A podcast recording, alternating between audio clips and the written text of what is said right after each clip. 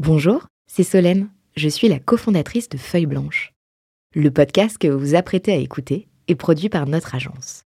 Nous sommes producteurs de médias d'inspiration pour les entrepreneurs et créateurs de contenu de marque. Vous avez un projet de création de contenu? N'hésitez pas à nous joindre sur un café at feuilleblanche.com. En attendant, bonne écoute Feuille blanche. 40 nuances de Next. Le Next 40, comme vous ne l'avez jamais entendu, animé par Olivier Mathieu et Thomas Benzazon. 40 nuances de Frédéric de Gombert, CEO d'Akeneo, partie 2, c'est tout de suite. Frédéric, donc on s'est pas vraiment quitté, euh, mais on, on reprend euh, ensemble sur cette partie euh, qui t'est dédiée, qui est dédiée à l'homme derrière l'entreprise. Je te propose de parler de toi. Allez, relaxez-vous. Et maintenant, on parle de vous On plonge peut-être dans l'enfance et on va chercher euh, ces indices euh, qui ont parsemé un chemin qui t'a amené euh, jusqu'à diriger Akeneo aujourd'hui.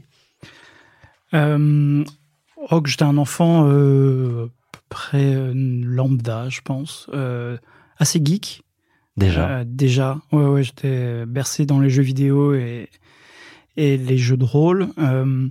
Je pense qu'il y a deux choses qui ont marqué mon, mon enfance et mon, mon adolescence. C'est les jeux vidéo et le théâtre. Et en fait, quand je suis arrivé au moment de devoir faire un choix euh, à la sortie du lycée en disant bon ben maintenant Fred, euh, tu fais quoi? J'avais euh, deux choix. Soit je devenais développeur pour faire du jeu vidéo et vivre de ma passion, soit je devenais comédien Pour vivre d'une autre pour vivre de mon autre passion. Euh, Laisse-moi deviner. J'ai senti que mes parents n'étaient pas complètement partants sur le fait que je devienne comédien. Euh, et, et, et les jeux vidéo, avec l'informatique, j'ai dit, j'aurais pas forcément dit que je voulais faire de, l'informatique pour faire des jeux vidéo. C'était Ouais. je faire de l'informatique. Et ça passait bien comme ça. Euh, c'est ce qui m'a amené euh, à embrasser euh, cette carrière. Et alors, tu as fait des jeux vidéo pendant toute ton enfance, et pourtant tu n'es pas un psychopathe, un serial killer. Je me soigne pas mal. Ouais. Non, non, pas du tout. Bah non. ça, Non, mais on a entendu beaucoup de choses Oh sur l'usage des, des jeux vidéo. Euh, comme on en entend aussi, et moi je suis plutôt partisan de limiter euh, la, euh, les écrans avec mes enfants, par exemple, mais néanmoins j'ai l'impression qu'on entendait ça pareil sur les jeux vidéo.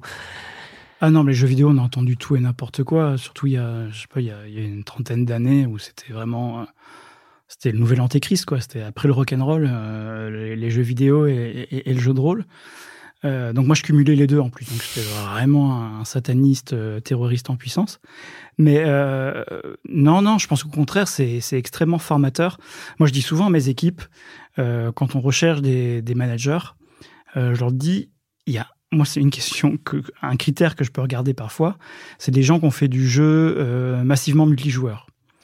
Quand on fait du jeu de rôle massivement multijoueur, du World of, World of Warcraft ou d'autres jeux de ce type, ça demande une discipline euh, incroyable parce qu'on joue en groupe. Euh, Il y a un, tout un Donc c'est certain des pan du jeu horaires, faut être présent à Faut être pour présent. telle attaque. et des gens qui ont été ce qu'on appelle raid leaders, enfin des gens qui gèrent ces groupes de 20, 40 personnes. C'est euh, faire en sorte qu'ils ont bien compris où est-ce qu'on va, comment on doit se positionner, etc. Et qui Ce soit sont- toujours motivé pour être là. C'est Ouais, des vrais skills du- de leadership. C'est vraiment des compétences de leadership qui sont vraiment applicables quasi telles quelles dans le monde de l'entreprise. Donc il y a tout n'est pas acheté en fait dans le dans le jeu vidéo. Euh, Je fais forcément un parallèle, mais quelles skills euh, tu as utilisé de, ces, de, de tout se passer aujourd'hui au quotidien chez Akeneo Euh, Peut-être la, la pédagogie. Euh, voilà, là on, ça, on va dans un nouveau donjon, on va taper un nouveau boss. Ben, Il y a une technique très particulière pour, Pour pouvoir y arriver. arriver. Donc il faut expliquer à 40 personnes qui sont toutes chez elles avec leurs contraintes personnelles, euh, parce qu'il y a des enfants, il y a, d'autres choses qui se passent Ouais. autour, comment chacun doit interagir. Et, et il faut que tout le monde se mette en, route au ouais. même moment, parce que sinon ça ne fonctionne pas. Et on ne progresse dans le jeu que comme ça. Et donc ça force à être extrêmement pédagogue, à prendre du temps, à essayer de simplifier euh, pour être sûr que tout le monde a le même, le même niveau d'information. Donc c'est, c'est- ça, paraît, ça paraît sans doute un peu, un peu idiot, Non, non, mais, mais, c'est, c'est une vraie. Une, bon, en tout cas, l'expérience, école, toi, ouais. tu vois que ça, ça fait ses preuves. Absolument, ouais. Tu disais qu'il y avait un deuxième point dans l'enfance, l'adolescence, qui avait forgé euh, qui tu étais et comment tu es arrivé là. Ou c'était euh, les jeux vidéo d'un Non, côté, non, le le jeu théâtre vidéo et le théâtre de l'autre. Et ouais. alors le théâtre? Euh, le théâtre, écoute, j'ai fait du théâtre au collège et au lycée. Dans le cadre de, de, de l'école, j'aimais ça, j'aimais beaucoup ça. J'ai eu la chance d'avoir un, un metteur en scène, dont c'était le métier, qui venait faire donner ses cours de théâtre et qui montait des pièces avec des élèves de- du collège et du lycée. Et j'ai fait ça quatre années de suite euh, jusqu'au bac. Et euh, il m'avait proposé, ce metteur en scène m'avait proposé de dire, écoute, je monte une pièce. Je, à l'époque, c'était Roméo et Juliette. Je monte Roméo et Juliette euh, et j'ai un rôle pour toi. Est-ce que ça t'intéresse? Et c'est à ce moment-là où je fais ah mais je sais pas bien, choix, je ouais. sais pas, pas bien quoi faire. Donc j'ai choisi l'informatique à ce moment-là. Et en fait, le théâtre m'a rattrapé euh, des années plus tard. à la fin de mes études, ouais, c'était quelques années, quelques années après la fin de mes études, où je suis retombé complètement par hasard dans le théâtre d'improvisation et euh, où j'avais un copain qui faisait ça et qui à un moment m'a dit bah tiens nos troupes recrutent des nouveaux membres est-ce que ça t'intéresse d'essayer? Et t'as embarqué. et j'ai embarqué euh, on était à Paris et je me suis retrouvé dans une troupe qui en fait avait un niveau bien supérieur au mien mais qui m'a tiré vers le haut. Et on s'est retrouvé à, à faire euh, à jouer tous les tous les dimanches soirs dans un théâtre dans un théâtre parisien.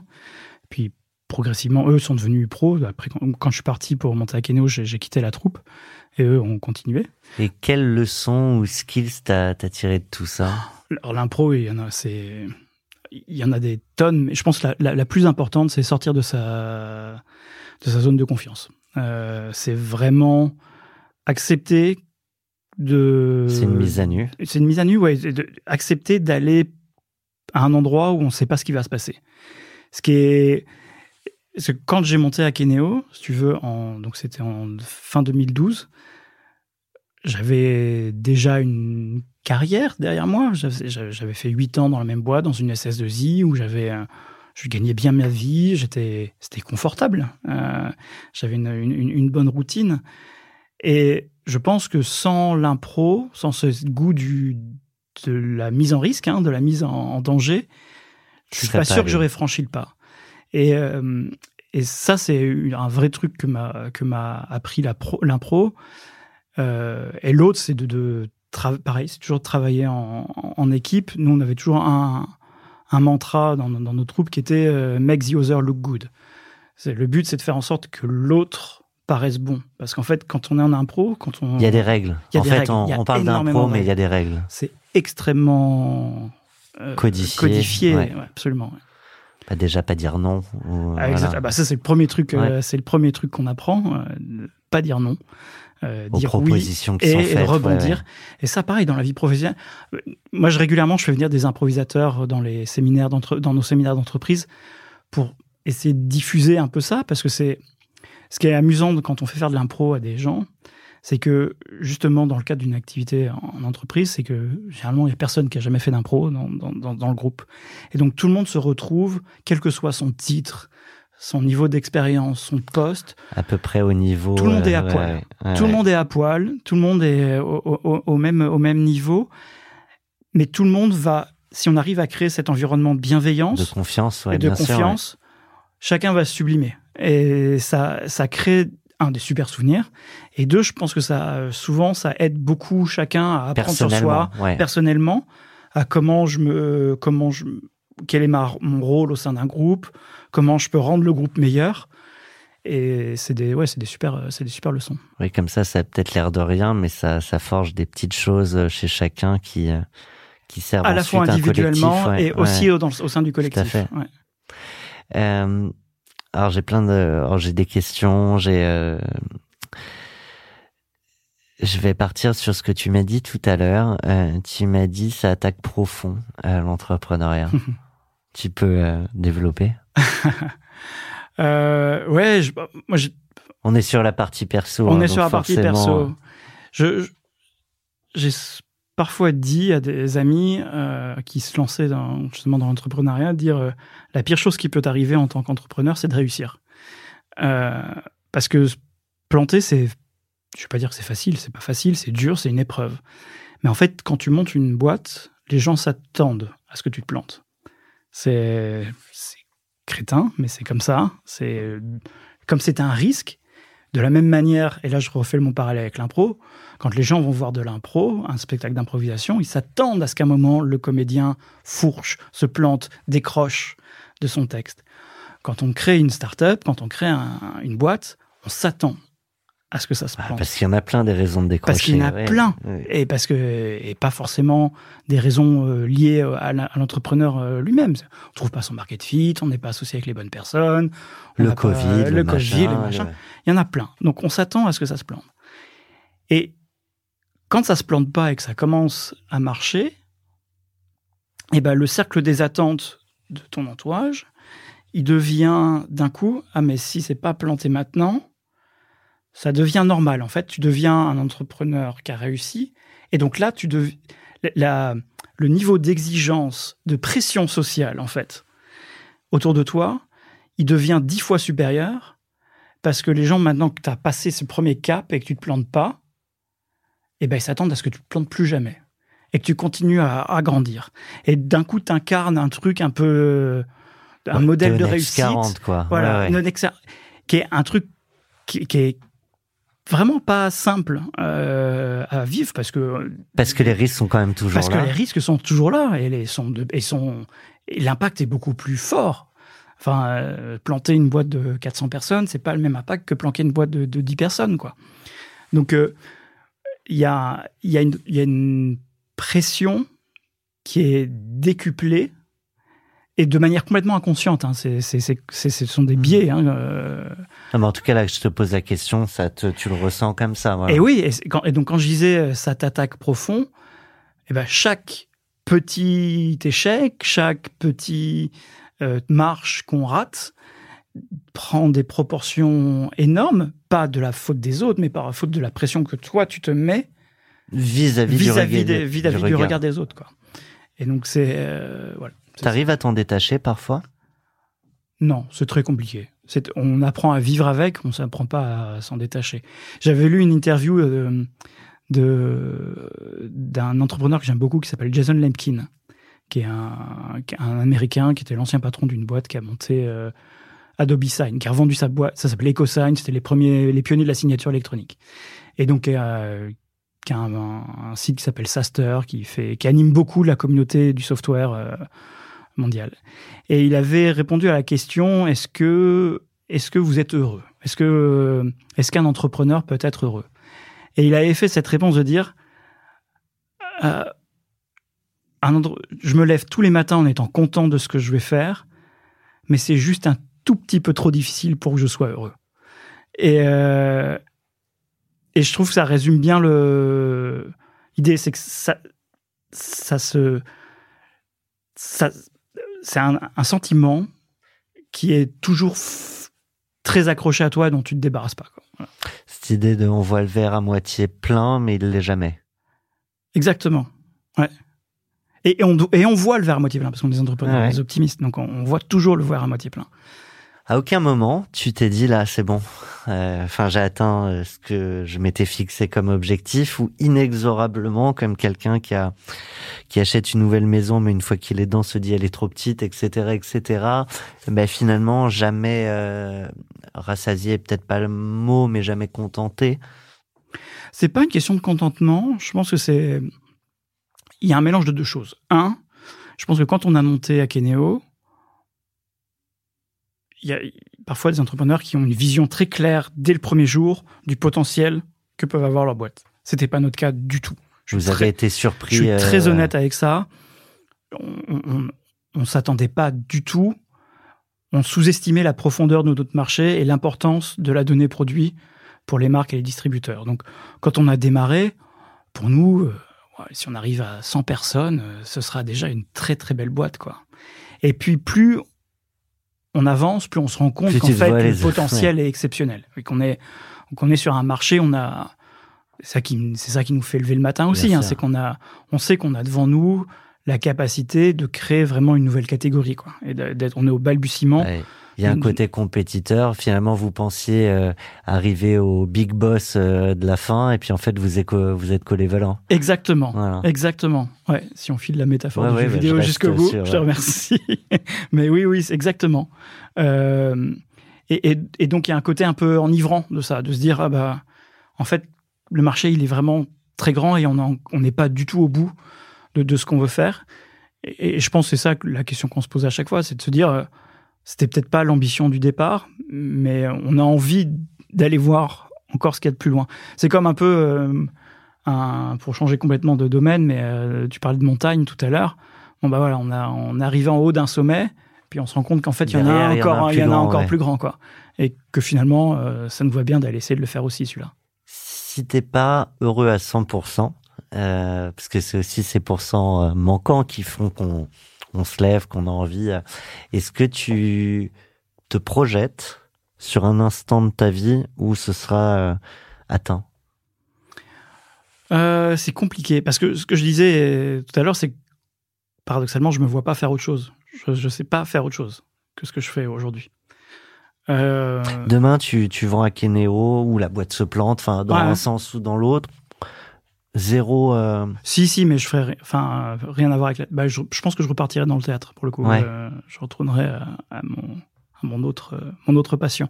Mais mais c'est pas c'est pas un projet.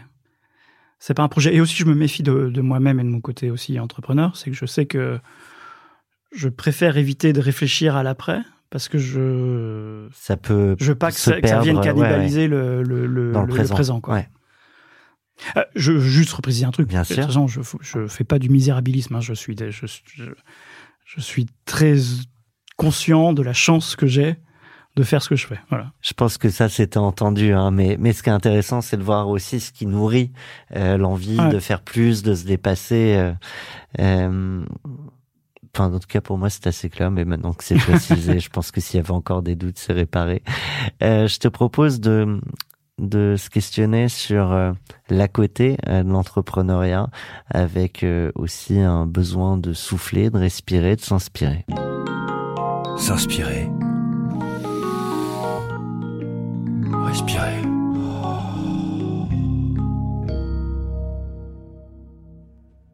Quels sont les à côté d'Akeneo s'il y en a? Si tu arrives à en avoir Les à côté d'Akeneo ma famille, déjà.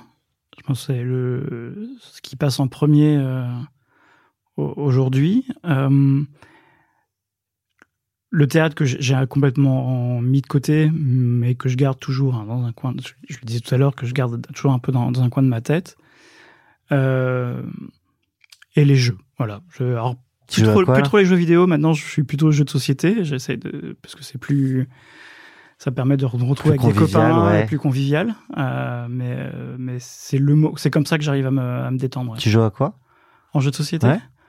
À Tout type de jeu, mais voilà, mon jeu de l'été, voilà, c'est un jeu qui s'appelle Acropolis, euh, qui est un jeu de, de tuiles, de placement. C'est tout bête, mais ça marche très bien. Comme Catan, non, un peu différent. C'est un peu comme, ouais, un peu ce style-là. J'ai Mais un jeu très familial, j'ai réussi à faire jouer mon père à ça, donc c'est déjà un, un bon indicateur du, du, niveau de, de facilité. Accessible. D'accessibilité, pas de facilité. Ouais, ouais, c'est pas, pas, bon pas, pareil. Ouais. Euh, pardon, tu parlais de ta, ta famille euh, avec euh, Louis, le, le patron d'Alma, la dernière fois, euh, dernier tournage. Il nous disait aussi la difficulté. pourtant, il se pense être un bon père, comme, mais, mais cette difficulté à, à être parfait partout. Ça, je pense que pour un entrepreneur, en quête de compétition, il peut y avoir cette envie euh, d'être euh, d'être bon partout, euh, d'avoir des victoires sur tous les terrains. Ouais, bah c'est compliqué. mes copains me le rappellent régulièrement sous temps de moi, mais quand j'avais quand j'ai monté à Kenéo, je me souviens très bien, je leur avais dit, ma fille était pas née, elle est née un an après, et je leur avais dit, mon objectif, c'est de faire en sorte qu'elle ne se souvienne jamais de ce que j'ai fait en tant que de cette période-là. Sous-entendu, j'aurais fini cette, ce, projet-là avant. Donc j'aurais du temps. Dix ans après, on n'y est toujours pas. Hein. Euh, et, non seulement on n'y est toujours pas, et en plus je passe la moitié de mon temps euh, à Boston. Euh, je suis deux semaines par mois absent. Donc je ouais, c'est pas c'est pas un exercice euh, c'est pas un exercice facile euh, d'être présent, d'être euh, euh, de partager des, des, des moments avec elle, qui soient pas que les bons moments parce que je pense que c'est important Ouais, aussi d'être là tout le- là tout temps. Euh, Enfin, des fois tout le temps dans les moments euh, bons et mauvais. Ouais, et puis de pas parce que c'est facile aussi quand on n'est pas là beaucoup de ne garder que les bons moments et que de laisser le quotidien un peu dur à, à, à sa à compagne ou son compagnon. Et euh, donc j'essaye du mieux que je peux, mais c'est évidemment pas simple. Et ce qui est certain, c'est qu'elle se souviendra d'Akeneo. Et euh, t'arrives à lui faire comprendre le pourquoi? C'est pas simple pour Cor. Elle, elle a 8 ans, donc elle, elle commence à poser des questions. Déjà, de lui faire comprendre ce qu'on fait à Akeneo, c'est compliqué. Hein. Oui, pas- sur le fond, euh, le, sur fond, le business. euh, Euh, je pense qu'elle a une vision très biaisée de ce que c'est que l'entreprise, parce que pour elle, euh, Akeneo, c'est euh, quand euh, on- le vendredi soir, on l'emmène au bureau pour aller boire un verre. Parce qu'on a un bar, dans nos- on a un pub dans, nos- dans notre, dans notre bureau. Donc pour elle, le bureau, c'est On boit des coups avec boire des coups avec des collègues. collègues. Quoi, voilà. Donc elle a une vision un peu particulière. Je pense qu'il va être un peu compliqué le jour où elle rentrera dans le monde du travail de se confronter à la réalité. Mais euh, mais non, je pense que oui, elle comprend pourquoi on le fait. Elle comprend. Enfin, elle comprend que c'est ça qui nous fait qui nous fait bouger. Le- la particularité, c'est que ma femme travaille aussi euh, chez Akeneo, donc on travaille tous les deux, on travaille tous les deux ensemble. Donc on- elle, elle est vraiment euh, bercée et baignée dans, dans Akeneo euh, tout le temps. Tu me parles de ta femme, ça tombe bien. Vous avez un message. Si tu avais la possibilité de revivre un moment, quel serait-il? C'est une question piège. Alors j'imagine que c'est moment perso ou pro? Ah, bah alors là, tu, Ah. tu te débrouilles avec, Ouais. euh, avec cette question. Parce que c'est moment perso, je, je ne peux répondre que, que, que notre mariage, ma chérie. Euh, donc on fête, on fête nos 10 ans de mariage dans, dans deux semaines. Ah, Donc, euh, félicitations. Donc, euh, sur le plan perso, c'est évidemment celui-là. Enfin, en tout cas, tous les, tous les moments qui sont liés à, à, à nous deux, ou à nous trois, avec, avec ma fille. Euh, sur le plan pro, c'est très compliqué. C'est vraiment très compliqué parce que tout, euh, c'est une- on l'a dit tout à l'heure, c'est des montagnes russes. Donc, euh, Tout a participé. à- tout, ouais, tout, il y a autant de moments forts que de moments un peu plus, un peu plus durs, mais je pense que les moments qui restent, pour moi, c'est les moments av- avec l'équipe. C'est les, les, les petits moments où on, on arrive l'espace d'une journée ou d'une semaine à juste prendre un tout petit peu de recul et se dire ah ouais, c'est ça le chemin qu'on a fait. Et on a autour de nous une équipe qui est super contente. on l'a fait ensemble, Et on l'a fait ensemble. Donc, euh, je pense que c'est plutôt ces moments-là. ouais.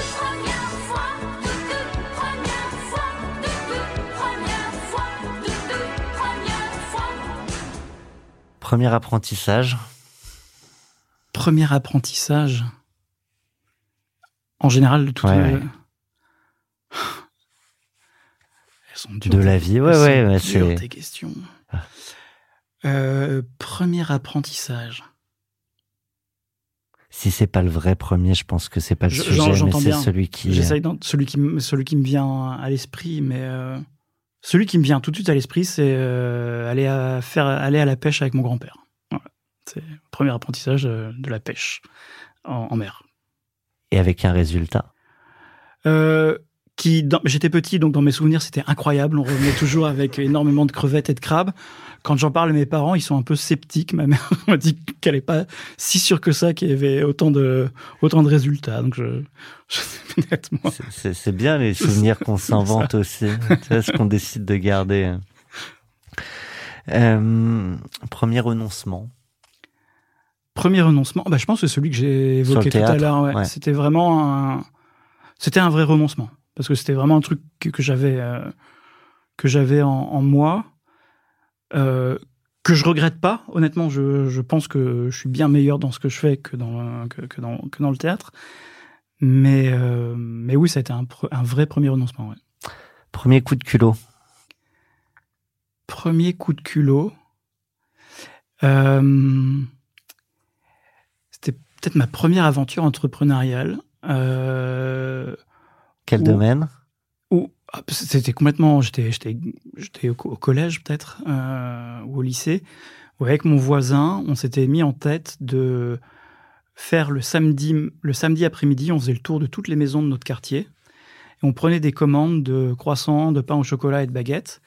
Et le dimanche matin, on se levait à 5 heures du matin pour aller à la boulangerie, récupérer les commandes et les mettre dans des sachets plastiques et les mettre au poignet des portes euh, du lendemain. Quelle marge? Oh, je- je- Pas terrible. pas terrible du tout. Surtout, Beaucoup ça m'a appris que pour c'était peu de marge. pas beaucoup de marge pour peu de marge. Ça m'a aussi appris que j'étais pas vraiment du matin, et qu'il fallait mieux que je trouve une activité qui ne nécessitait pas de se lever aussi tôt le dimanche matin. Mais c'était euh, c'était une bonne école aussi. Première routine installée. Première routine installée. Je suis pas très routine. j'ai- J'aime pas les routines. Je suis assez. euh, Et pourtant, on dit souvent que certaines routines sont utiles. Ah oui, oui, j'en suis certain. Mais je- du coup, j'essaye de réfléchir à quelle routine j'ai pu. Moi, celle qui vient dont tu parlais tout à l'heure, mais j'en cherchais une autre, c'est celle avec tes associés, tu vois, tous les matins. Oui, oui, celle- oui, d'accord. de- ouais, celle-là, oui. Dans, oui, dans le dans la sphère professionnelle, ouais, ça, c'était sans doute une, une première routine. ouais. Tu l'as dit tout à l'heure, euh, l'entrepreneuriat, ça attaque profond. On a parlé de montagnes russes, de haut, de bas. Euh, je te propose euh, de prendre une petite claque ensemble. Waouh Professionnelle ou personnelle, une claque qui a soit forgé l'homme que tu es, soit en tout cas qui a été riche euh, en enseignement.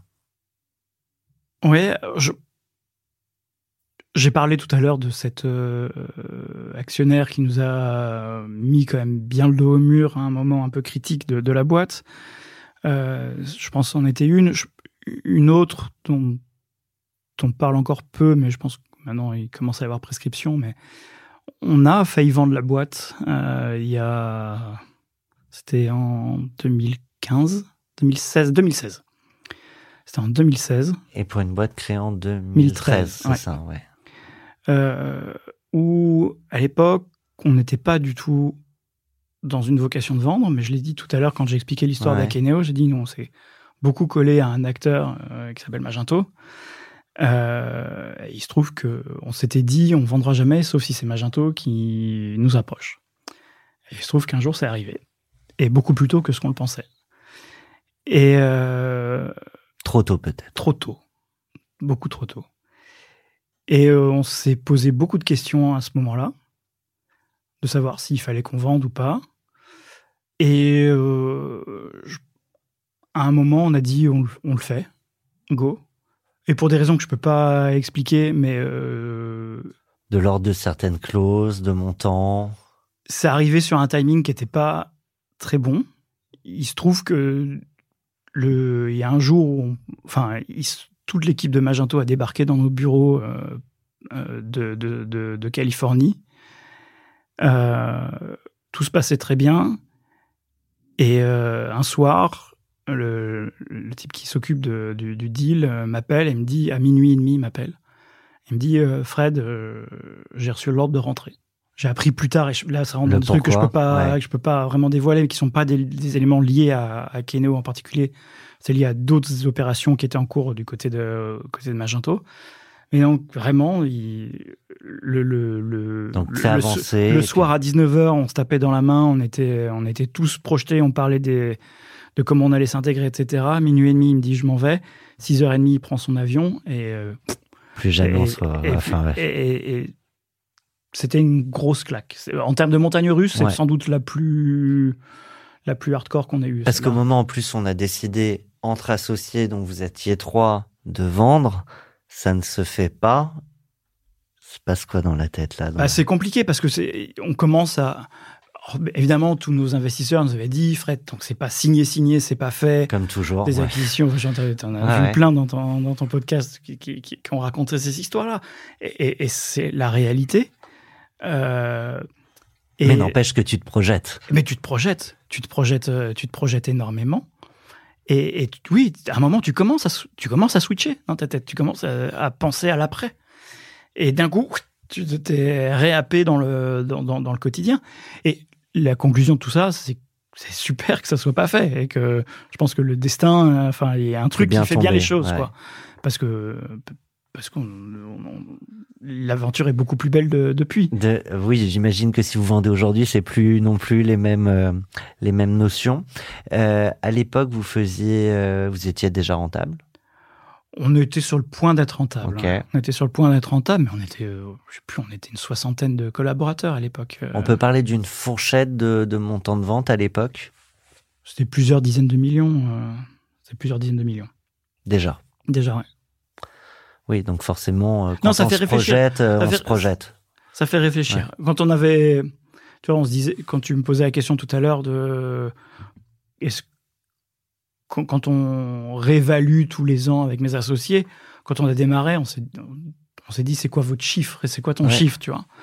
Et il se trouve que c'était, c'était le chiffre, quoi. Voilà. Donc, euh, mais c'était le chiffre de euh, des trois Oui, de fondateurs d'Akeneo il y a et de 10 ans, 2016, qui, ouais. Ouais, euh, de- qui, qui est plus du tout le, qui est plus du tout celui d'aujourd'hui. Mais et en fait, la leçon là-dedans, c'est une claque, mais je pense que tout arrive pour une raison. Et, euh, et, c'est pas une histoire isolée. Ça, je suis sûr que tous les entrepreneurs euh, ou la plupart des entrepreneurs ont des histoires similaires comme ça. Ça fait, c'est une vraie claque. Mhm. Ça, ça, ouais, ça pique un peu. Euh, mais derrière, ça ouvre plein de, plein de super choses. Depuis, vous avez eu, te- vous avez eu d'autres tentatives de. Oui, mais euh, oui, mais qu'on a toujours refusé. Qu'on a toujours. Il y avait vraiment ce truc un peu psychologique de. euh, c'est Magento, ou personne? Parce que Magento, c'était notre modèle. C'est vraiment, c'est ce qu'on, c'était le, le- la boîte. On essayait de reproduire ce qu'avait fait Magento dans l'e-commerce dans le milieu du PIM. Donc quand Magento est venu taper à notre porte, c'était ah Oui, ça bah oui, semblait c'est- évident. c'était la con- c'était la conclusion à l'époque. En tout cas, c'était la conclusion qu'on imaginait à l'époque. Voilà. Et donc, si c'est pas Magento, ce sera jamais personne? Aujourd'hui, c'est pas c'est pas Ouais. du tout un, Un sujet. c'est pas une préoccupation, c'est pas un sujet. ouais.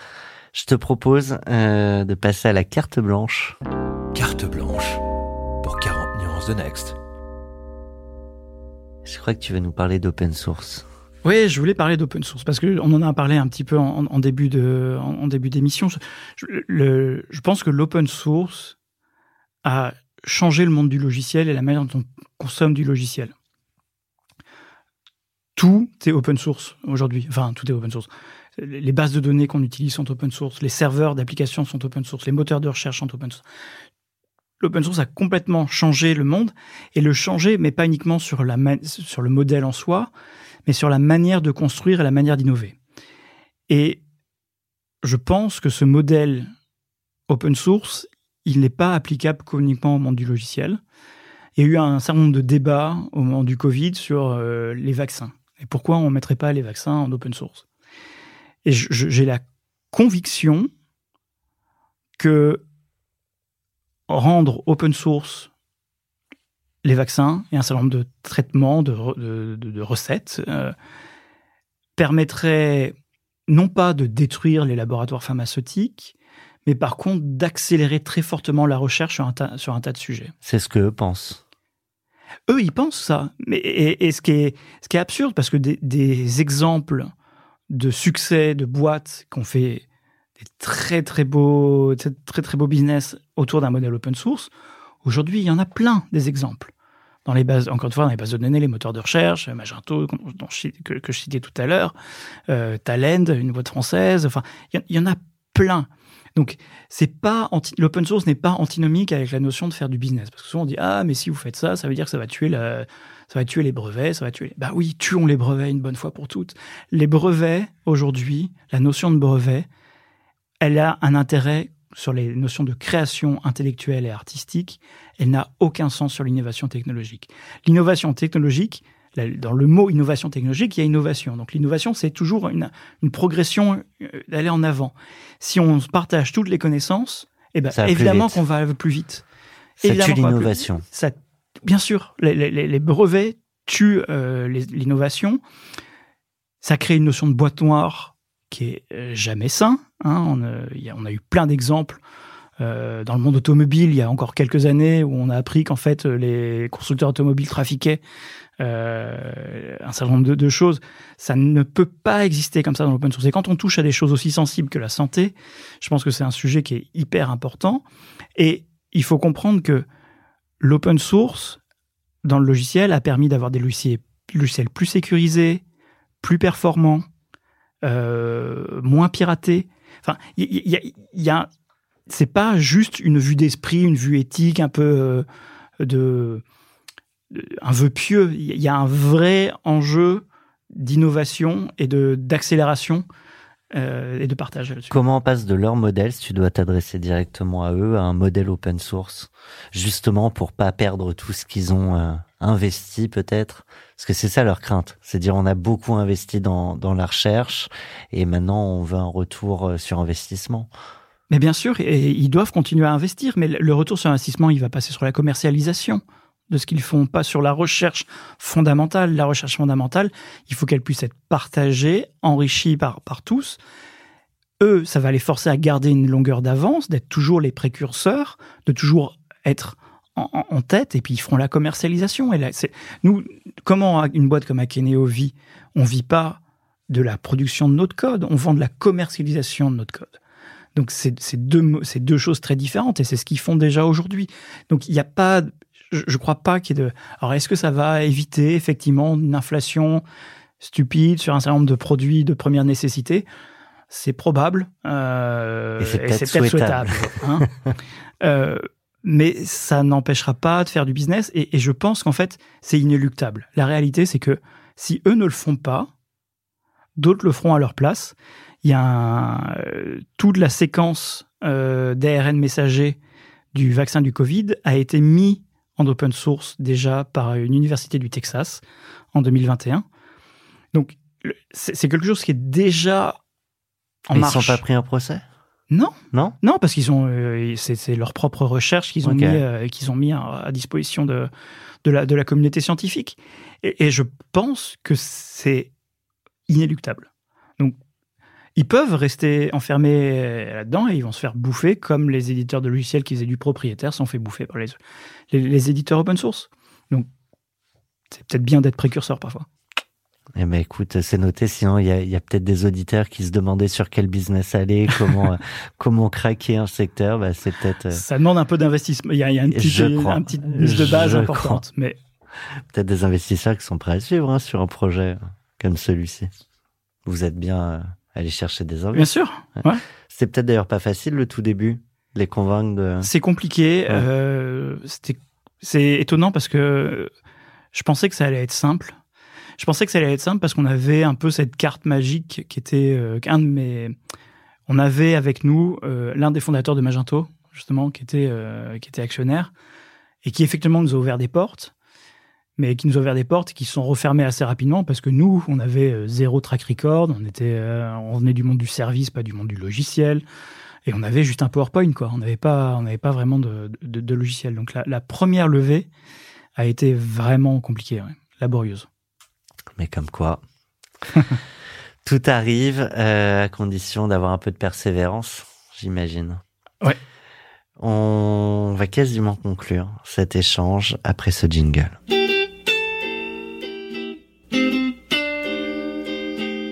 Ouais, c'est le moment Sista. Euh, tu as déjà choisi ta Sista, je le sais. J'ai, Tu peux nous parler d'elle Oui, bah, j'ai recommandé euh, Laure Bouguin, euh, qui est la, fondatrice de, d'une marque qui s'appelle Ocaran. Ocaran, c'est une marque de cosmétiques. Alors maintenant, elle fait plus que de la cosmétique, mais initialement, c'était de la cosmétique euh, à base de chanvre. Euh, et euh, c'est une entrepreneuse incroyable, euh, d'une résilience. Pour moi, c'est un modèle de résilience. Donc j'ai hâte euh, de- d'entendre qu'elle vous raconte son histoire, mais ouais, c'est quelqu'un d'exceptionnel et qui, qui se bat encore aujourd'hui dans un, dans un milieu qui est extrêmement régulé, extrêmement contraint.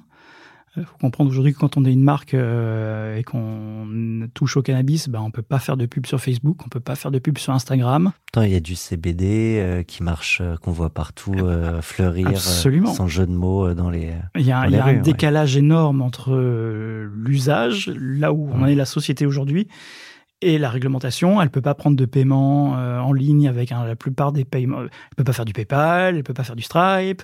Elle peut. Enfin, y a- C'est extrêmement contraint. Euh, Il y a une réglementation Oui, qui change. t'as raison, il y, tout a le des, temps. il y a des paradoxes. Je crois que tu peux pas faire pousser du chanvre en France ou quelque chose, ou du CBD, je crois que tu peux Du- pas le peut- faire. en fait, euh, on peut faire. Elle, elle- France. elle- elle en parlera beaucoup mieux que Oui. moi. Mais si, le chanvre, c'est une, c'est une industrie qui oui, existe tout fait, euh, en pense- France depuis longtemps. je C'est euh, quelle partie de la plante on peut utiliser ou pas euh, qui, est, qui est important. Et quoi qu'il arrive, Et de donc toute elle, en fait, pardon, je t'ai coupé. ouais, elle en fait avec du CBD. Elle, elle utilise du CBD dans, ses, dans certaines de ses cosmétiques et de ses produits. Au, car, au Caran, ouais, Ouais, c'est ça. H-O, plus loin, K-A-R-A-N. Ça veut dire je t'aime en breton. Je vous aime. Quelle question tu aimerais lui poser, qu'on, enfin que Solène, notre associé, lui posera en ton nom? Euh, bah, moi, j- j'adorerais qu'elle que Laure euh, puisse nous dire. euh, Tu peux t'adresser directement. elle. bah, Laure, toi, on parlait, de- on a beaucoup parlé de montagnes russes dans, dans, dans cet épisode. Toi, tu en as vécu un, un grand nombre, un très très grand nombre. Euh, comment tu fais pour garder euh, la foi constamment dans, après tellement, tellement, tellement de rebondissements dans ton aventure? Eh bien, cette question lui sera posée. Un grand merci, Frédéric. On était avec Frédéric de Gombert, CEO d'Akeneo. C'est un plaisir. Plaisir partagé. Ouais, on met euh, cet épisode en open source euh, comme tous les autres pour la postérité et euh, l'innovation entrepreneuriale. Merci à toi. Merci Thomas. 40 nuances de Next. Le Next 40, comme vous ne l'avez jamais entendu, animé par Olivier Mathieu et Thomas Benzazon.